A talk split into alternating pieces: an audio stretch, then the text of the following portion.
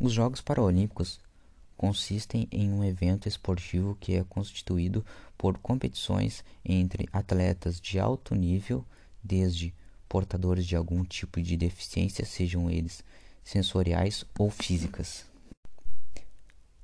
A trégua olímpica é uma tradição originária da Grécia Antiga, que remonta a 776 a.C.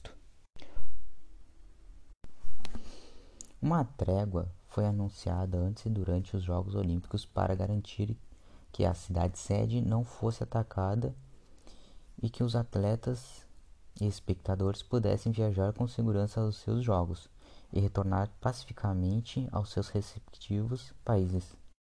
A expressão nasceu em 1896, durante as primeiras Olimpíadas da Era Moderna, em Atenas. Barão de Coubertin, o organizador dos Jogos, idealizou a filosofia por meio da frase: Não pode haver jogo sem fair play.